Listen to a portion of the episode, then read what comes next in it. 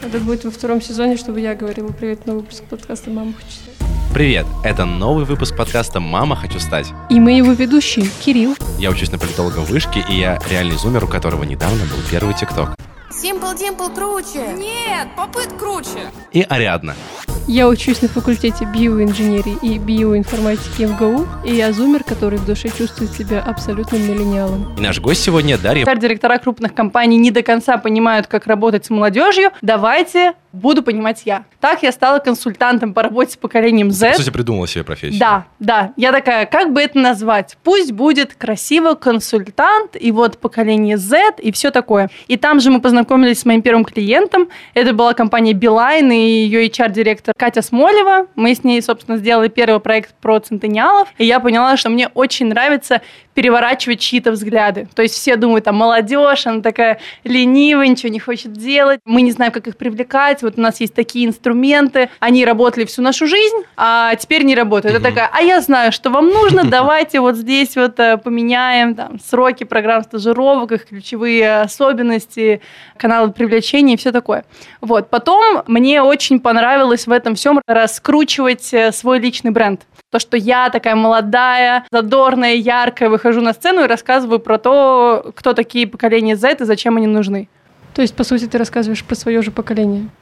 Да, это было ключевой фишкой, что обычно всякие взрослые дяденьки и тетеньки выходят на сцену и говорят, что нужно молодежи. И тут выхожу я и говорю, чуваки, вы вообще откуда знаете, что нам нужно? С чего вообще уверены вообще в чем-то? Давайте я буду уверена, я вам сейчас все расскажу, все переверну.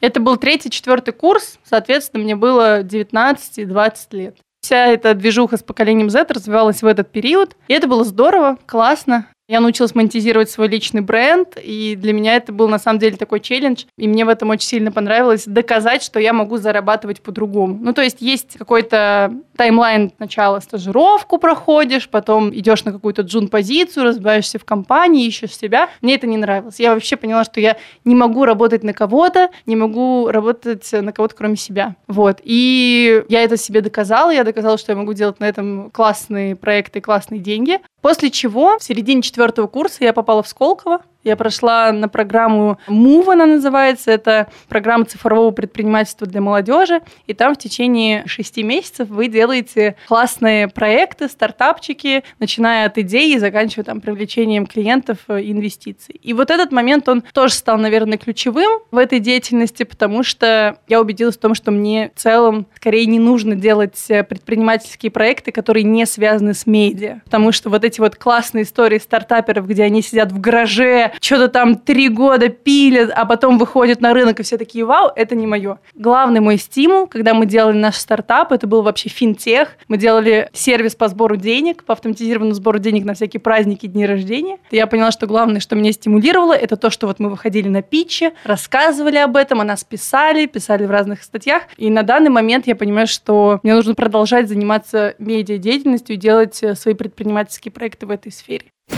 Кто были твои первые заказчики и какие у тебя заказчики сейчас? Моими первыми заказчиками на именно поколение Z это была компания Beeline. Мы с ними сделали проект. Мне причем говорили, что я не успею быстрее там что-то, чем за три месяца. Я говорю, ребят, я сделала за месяц. Но это, я не, не до конца понимала, наверное, как работает корпоративный мир и согласование, но мы это сделали. Мы это сделали за месяц-полтора, и это было классно. Сейчас я открыла для себя новую сферу. Я, наоборот, помогаю искать поколение Z, то есть конкретных точечных ребят. Например, сейчас мы работаем с компанией Делимобиль. И им я помогаю искать как раз молодых амбициозных ребят. Это тоже одна из моих гипотез, что я могу монетизировать свой телеграм-канал другим способом, нежели реклама. То есть э, сейчас, если мы посмотрим на весь пул телеграм-каналов, то чем больше у тебя подписчиков, тем больше стоимость рекламы и все такое. Мне это не подходило, потому что там почти тысяча, но моих знакомых и все такое. Я не очень хотела работать именно на массу. Вот, поэтому я начала размещать э, вакансии от своих знакомых, друзей и агентств, компаний. И начала таким образом образом собирать там аудиторию, параллельно делясь какими-то своими мыслями про то, как проходить собеседование, как писать резюме и все такое. И научилась это монетизировать при помощи компаний, которые теперь уже заходят ко мне и говорят, а найди-ка нам, пожалуйста, через свой замечательный телеграм-канал парочку рекламщиков, дата-сайентистов, пиарщиков, аккаунтов, и это прикольно. А вот, ну, вот это такая HR-история. Для чего, кроме HR-истории, нужен консультант поколению Z для крупных компаний? Ну, мой основной трек всегда был HR, то есть я работала именно с HR-брендом. Понятно, что есть отдельное направление с маркетингом, и там э, нужно работать с поколением Z как с целевой аудиторией продукта, но я в это не погружалась просто потому, что кажется, что сейчас есть большое количество агентств, которые этим занимаются, и спрос конкретно на меня в этом не такой большой. То есть для тебя твоя основная деятельность как нанять и как удержать? Да. Супер. Какая основная особенность поколения Z для работодателя?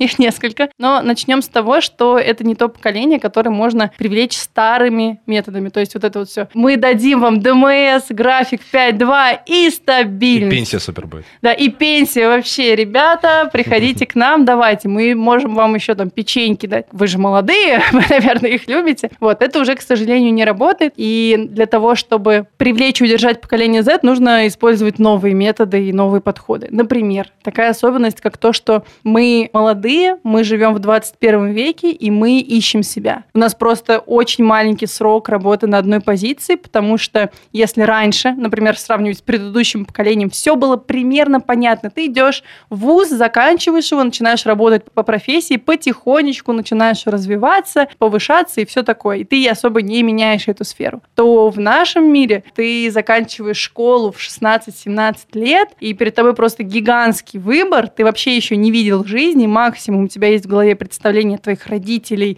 э, учителей и блогера на Ютубе, которые там что-то рассказывают. Это все между собой не коррелирует, потому что для родителей иди сначала получи профессию экономиста, а потом будь тиктокером. Ну, потому что блогеры сами, как правило, центениалы, и они... Да, да, да, в, в, большинстве своем. Поэтому работодателям очень важно понять, что это нормально то, что люди наших лет часто меняют профессии, и в этом особенность заключается в том, что когда компания дает возможность, например, горизонтальной мобильности для своих ребят, это намного больше их удерживает, потому что у ребят есть возможность попробовать разные профессии внутри компании, и они не сольются к конкурентам через месяц месяц после того, как мне не понравилось работать на какой-то позиции. Слушай, мы уже поговорили про зумеров, про центениалов. А как вообще разобраться в этом делении? Просто оно какое-то очень большое, там, иксы, игреки, центениалы, какие-то еще миллениалы. Как в этом, как понять, кто такие центениалы, кто миллениалы? Ты можешь какой-то краткий экскурс? И чем различаются разные системы деления? Нужно идти от цели. Если мы говорим просто про теорию, просто, которая была разработана Уильямом Страусом и Ховом очень-очень давно, то там суть заключается в следующем, что есть определенные исторические события, определенные факторы, которые на одной территории влияли на определенную группу людей. Из-за этого люди стали такими или стали другими. Им важно стало в их ценностях вот это, не вот это. Например, нашим родителям в большей степени важно владеть, а нам пользоваться. Почему существует там экономика шеринга вообще, например. Соответственно, Соответственно, после чего они определили вот эти вот схожести, сходства и разделили на примерные годы. И считается, что вот поколение Z начинается в 96 году до 2010. Но нельзя сказать, что типа, ага, чувак, ты родился в 95-м, ты уже не зумер. Нет, потому что это просто работает на больших данных. Если ты хочешь привлекать эту целевую аудиторию, тебе нужно делать эти вещи. Но если твой дедушка смотрит ТикТок, это не значит, что он от этого стал зумером, это не значит, что что он нарушил с собой теорию, это вообще ничего не значит. Поэтому ее нужно выявлять и применять только на больших данных. Допустим, если я пойму, что я зумер, то я смогу использовать какие-то инструменты для личной эффективности, учитывая, там, например, то, к какому поколению я отношусь. То есть я пойму, что для меня важнее, там, не знаю, горизонтальная мобильность в компании, и уже смогу это использовать. Э, нет ты поймешь только то, что важно тебе. Если тебе скажут, что 70% россиян пьют водку, и ты хочешь стать россиянином, ты начнешь пить водку. Ну, то есть, как бы, это такая немножко ошибка в понимании статистики, в понимании mm-hmm. теории. Ее нельзя вот так вот взять и на одного человека применить, или наоборот, от одного человека экстраполировать. Что если на тебе красный наушник, то всем зумерам нравится красный наушник. Нет, это не так.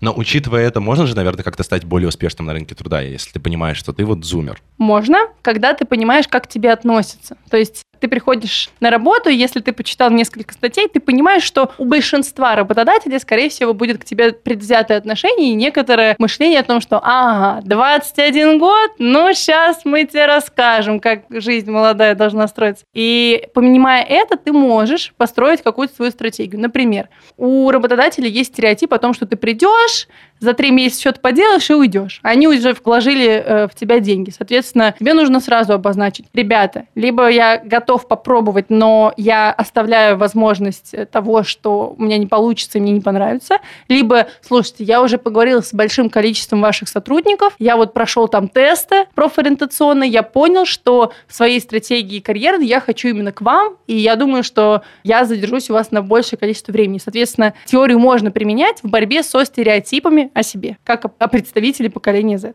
Какие ошибки допускают молодые люди на первых этапах? Когда приходят в компанию? Ну, допустим, да.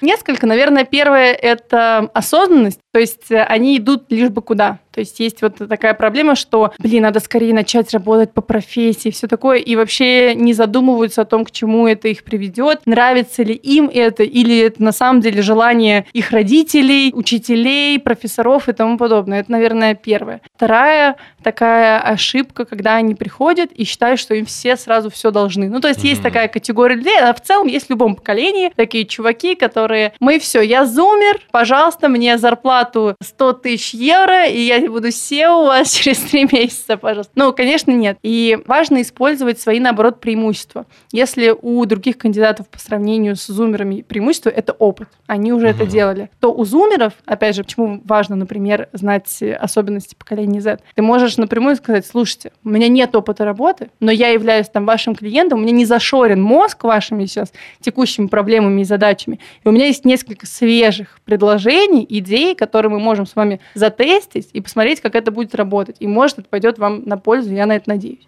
В чем выгода работодателям нанимать молодое поколение? Выгода в нескольких вещах. Первое это вот то, что я только что обозначила, что когда они зашорены, варятся и учатся только друг у друга, то нужен какой-то свежий новый взгляд, новый мозг, новая энергия, которая придет и все может перевернуть в хорошую сторону. Естественно, этот поток должен быть контролируемый. Второе – это, конечно, кадры. Это кадровый резерв, как это называется. Э, стратегия в том, что чем раньше люди начнут привлекать зумеров, тем больше вероятность того, что они не останутся ни с чем через несколько лет. Это не значит, что человек будет у тебя работать в компании 10 лет, но если все работодатели потихонечку начнут привлекать молодое поколение, то значит э, к тебе там от, от конкурентов рано или поздно по кармическому принципу вернется тоже зумер, которого обучил другой человек. Это развивает вот этот вот HR-рынок, э, эту массу ребят, и это, безусловно, нужно делать как можно раньше для того, чтобы у тебя через 5 лет, через 10 лет были классные сотрудники. Что делать компании, если ей нужен работник в офисе, чтобы там как-то выстроить правильные процессы, но при этом он э, хочет работать на удаленке, потому что он зумер, и ему так удобнее? Понять зачем.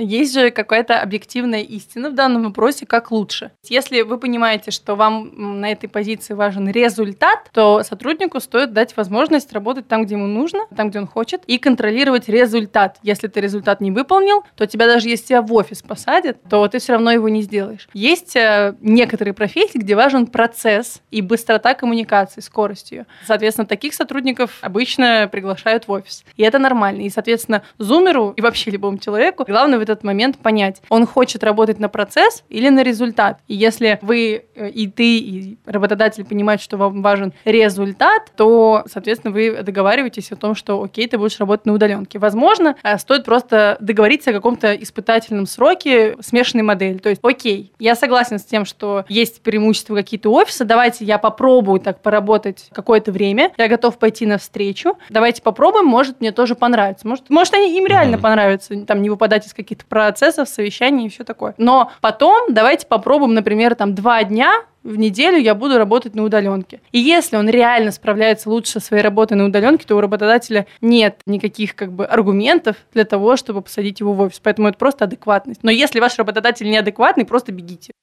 Есть стереотип и миф о том, что мы дадим ребятам там печеньки и Xbox, и, э, может быть, даже где-то удаленочку, но будем платить им копейки. А им нужны деньги. А им нужны деньги. Ник- никто не говорит, что это заменяет. Просто есть какая-то потребность, которую нужно удовлетворять, ну, балансировать между этим. Да, есть ребята, которые на начальных этапах, на самых стартапах готовы работать за небольшую сумму. Это нормально. И для них важнее статус компании, важнее опыт и все такое. Но это не значит, что так нужно относиться поголовно ко всем и вот так вот как бы демпинговать, принижать искусственно и говорить о том, что ребята, работаете все бесплатно или все за какие-то копейки, потому что мы классные, а вы молодые.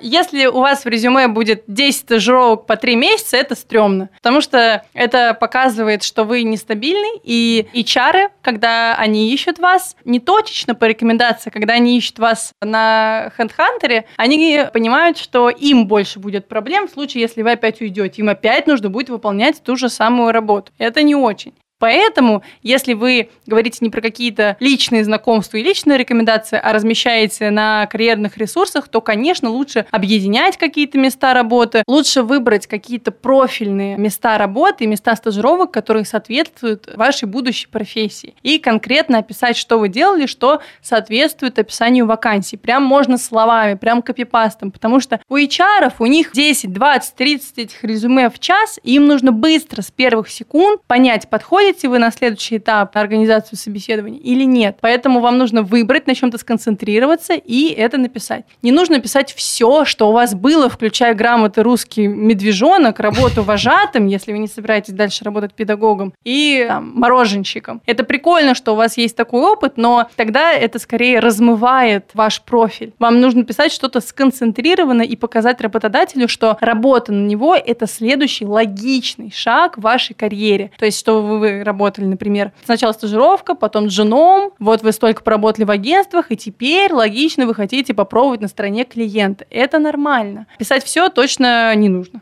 Да, на самом деле, я просто я заметил это. Я вот недавно проходил собеседование, чтобы найти работу на лето, и у меня было написано, что я там в школе политехнолога поучился, я в подкасте поработал, там корреспондентом где-то поработал, поработал ивент-менеджером, еще там у меня есть грамота со Всероссийской экономической олимпиады, вот, и я устраиваюсь на организатора, там, в общем, на, ну, типа, проект-менеджера.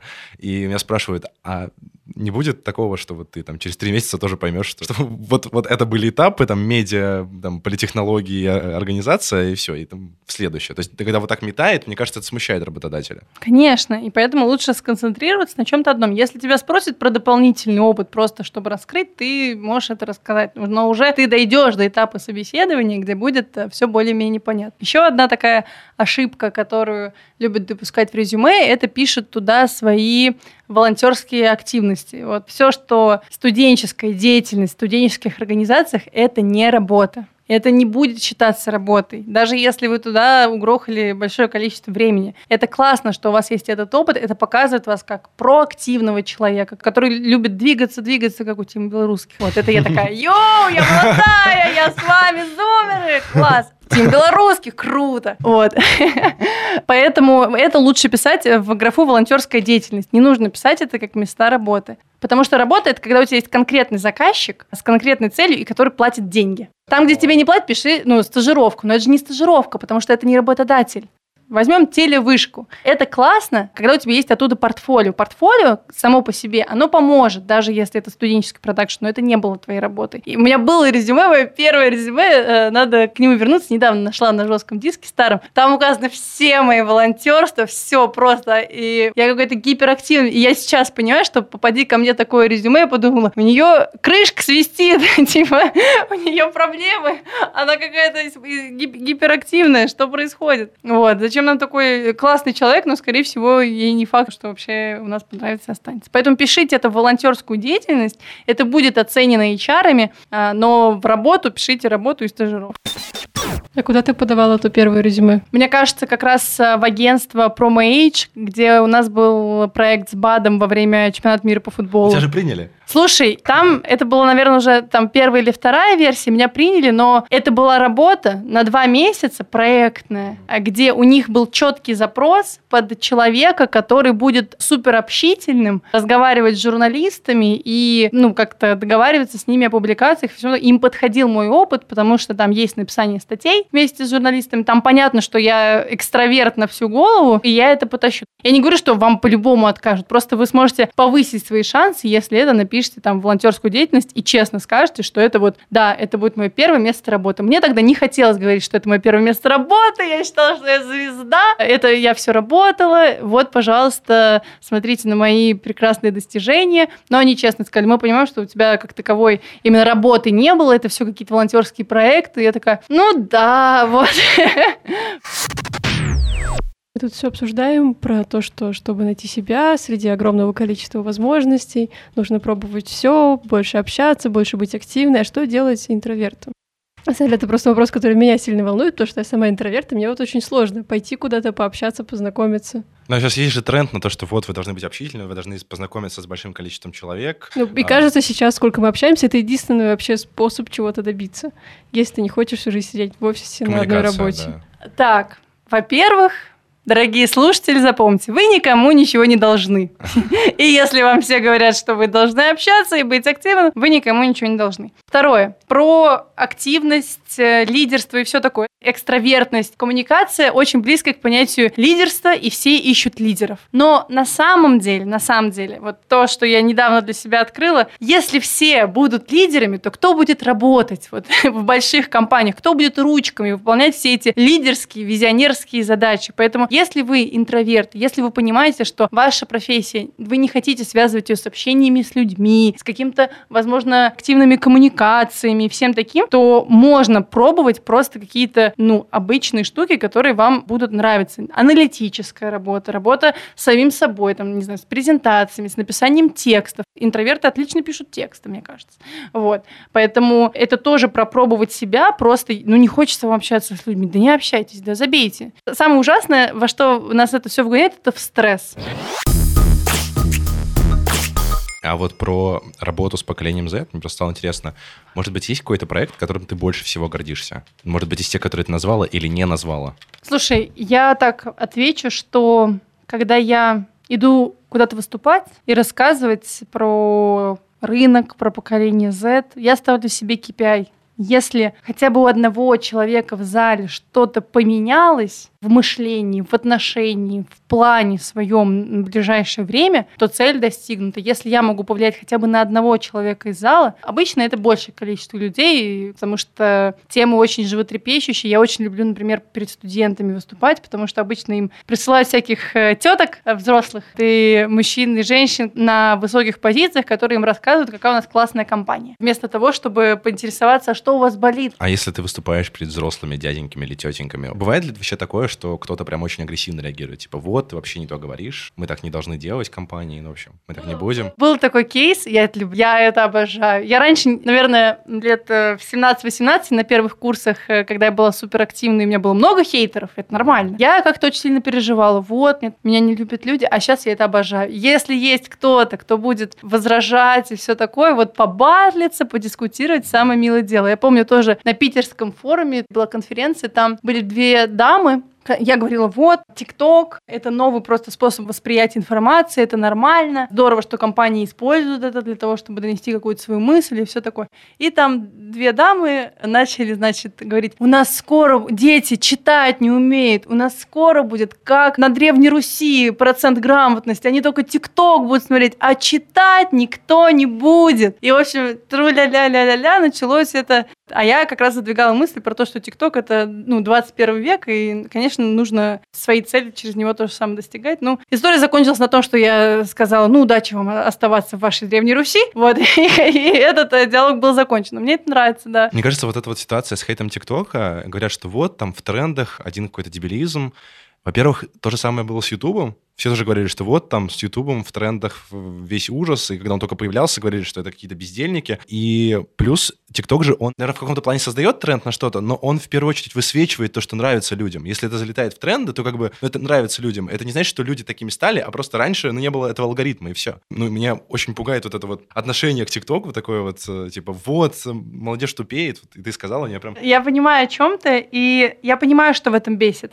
Есть э, позиция в головах людей, что успех – это что-то, чему нужно идти, нужно вкладывать большое количество труда, потом и кровью, вырываться, и только тогда, если ты работаешь 24 на 7, все такое, ты достигаешь успеха. И есть такой вот mindset в основном у старших поколений, а тут, оказывается, можно снять своего котика, который там пончики подкидывает, и стать популярным, привести к себе рекламодателей и зарабатывать деньги. И вот это вот, это бесит. Ну вот у взрослого поколения это просто выбешивает, получается, это обесценивает, как будто бы это обесценивают все, что они делали. Получали высшее образование, корпели над всякими трудами, учились, повышали квалификацию. А тут, значит, два подростка потанцевали, хоп, хей, ла ла и он зарабатывает столько же денег, а может еще и больше. Конечно, это бесит. Меня тоже бесит.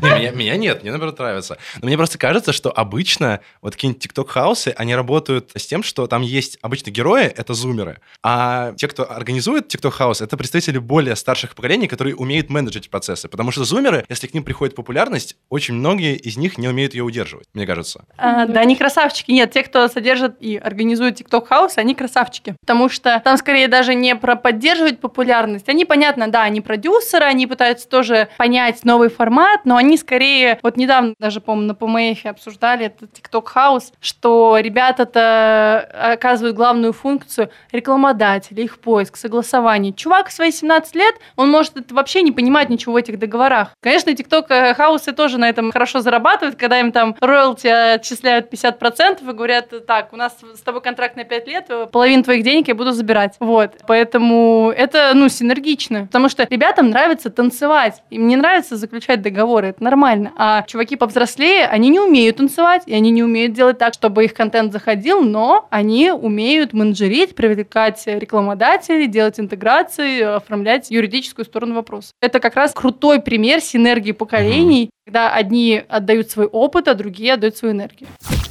Вот сейчас все хотят делать тиктоки, все хотят делать YouTube. Старшее поколение уйдет, кто встанет на его место? Давай по порядку. Все, это кто? Ты хочешь?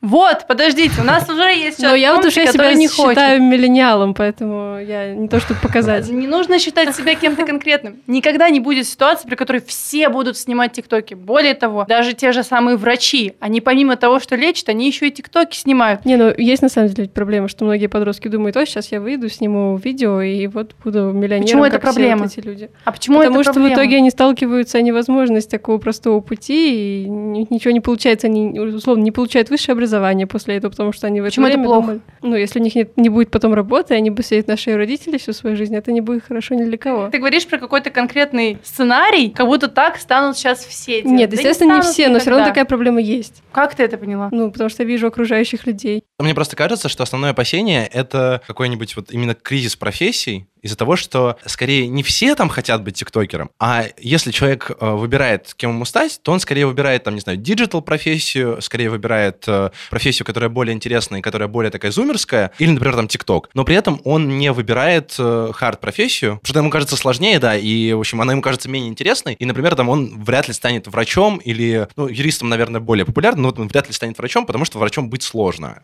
Ну хорошо, не станет тиктокером, станет алкоголиком. Ну come on, TikTok не виноват в том, что есть люди, которые не хотят быть юристами или врачами. Всегда будут такие люди. Они были 20 лет назад, они были 40 лет назад. Это нормально. Если вы считаете там тиктокеров бездельниками, с чем я абсолютно не согласна, то окей, они всегда будут. И от того, что, блин, TikTok закрылся, социальные сети закрыты. Пойдем-ка мы все в юристы и врачами быть. Я бы не хотела у такого врача лечиться, если честно, для которого это не какой-то осознанный выбор, а вынужденная необходимость из-за того, что бездельничество у нас теперь отменили. Во-вторых, есть такое понятие, как, ну, тут рынок решает. То есть у нас нет нормы профессии сейчас. У нас нет то, что 100 человек должны там на тысячу стать врачами, 100 инженерами. Это не регулируется никак. Если на ТикТоке спрос у людей, это же мы их смотрим, это же же мы их лайкаем, и мы показываем, что мы там есть, и поэтому рекламодатели туда вливают деньги, а тиктокеры на этом зарабатывают и снимают еще больше тиктоки. Это мы сами с вами. И если мы все начнем резко игнорировать тикток и такие, все, я развращаю общество своим просмотром, надо всем быть врачами, поэтому я не буду поддерживать это тунеядство,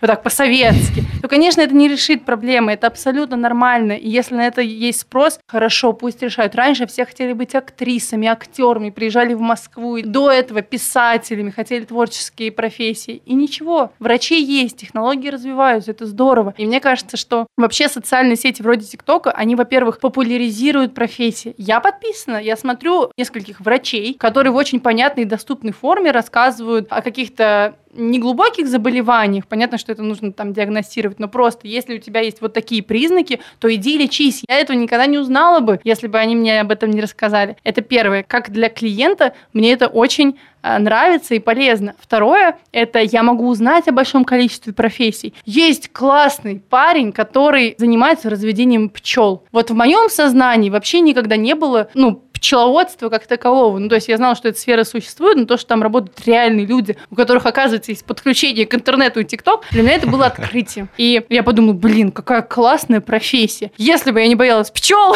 то, конечно, я уверена, что есть ребята, которые этим вдохновились. То же самое недавно был пример выпуск Галилео с Пушным тоже выложили то ли на, на YouTube, то ли на TikTok, и там большинство начало его благодарить в комментариях за то, что вот, я вдохновилась, вдохновился вашими экспериментами, опытами, хотя они там были какие-то, боже, он Да, там дошики странные. сравнивал, там еще какую-то... Я вдохновился и пошел учить физику, и сейчас я там в МФТИ. И это здорово, это классные примеры, поэтому мне кажется, что в данном случае социальные сети надо не упрекать, а использовать как инструмент для того, чтобы демонстрировать разные профессии.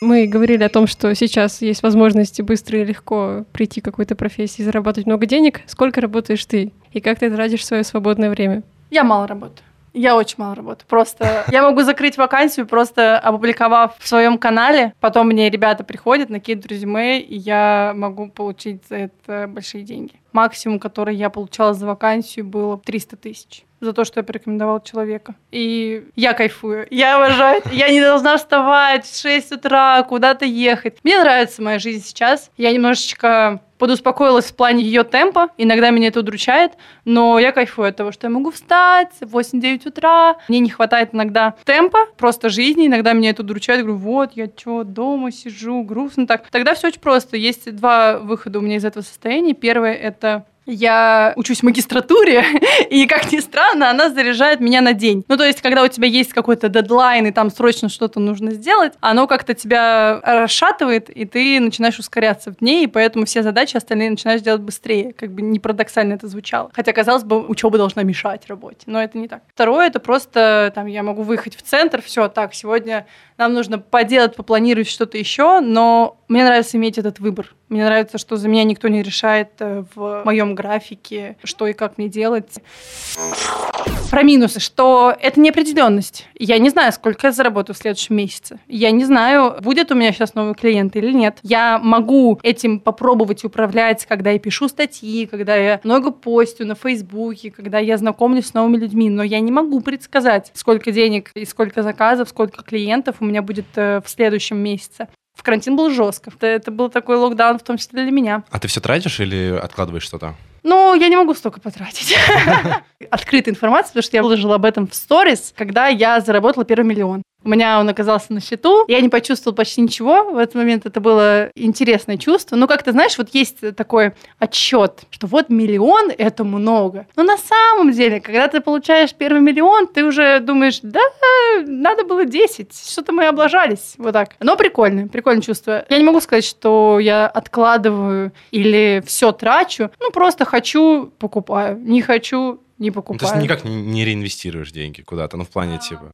Есть одна вещь, которую я реинвестирую. Я сейчас э, делаю интеллектуальный клуб Сколково, и там делаю что, где, когда. И что, где, когда требует вложений, а потом они окупаются. Потому что там мы тратим деньги на всю организацию, на закупки,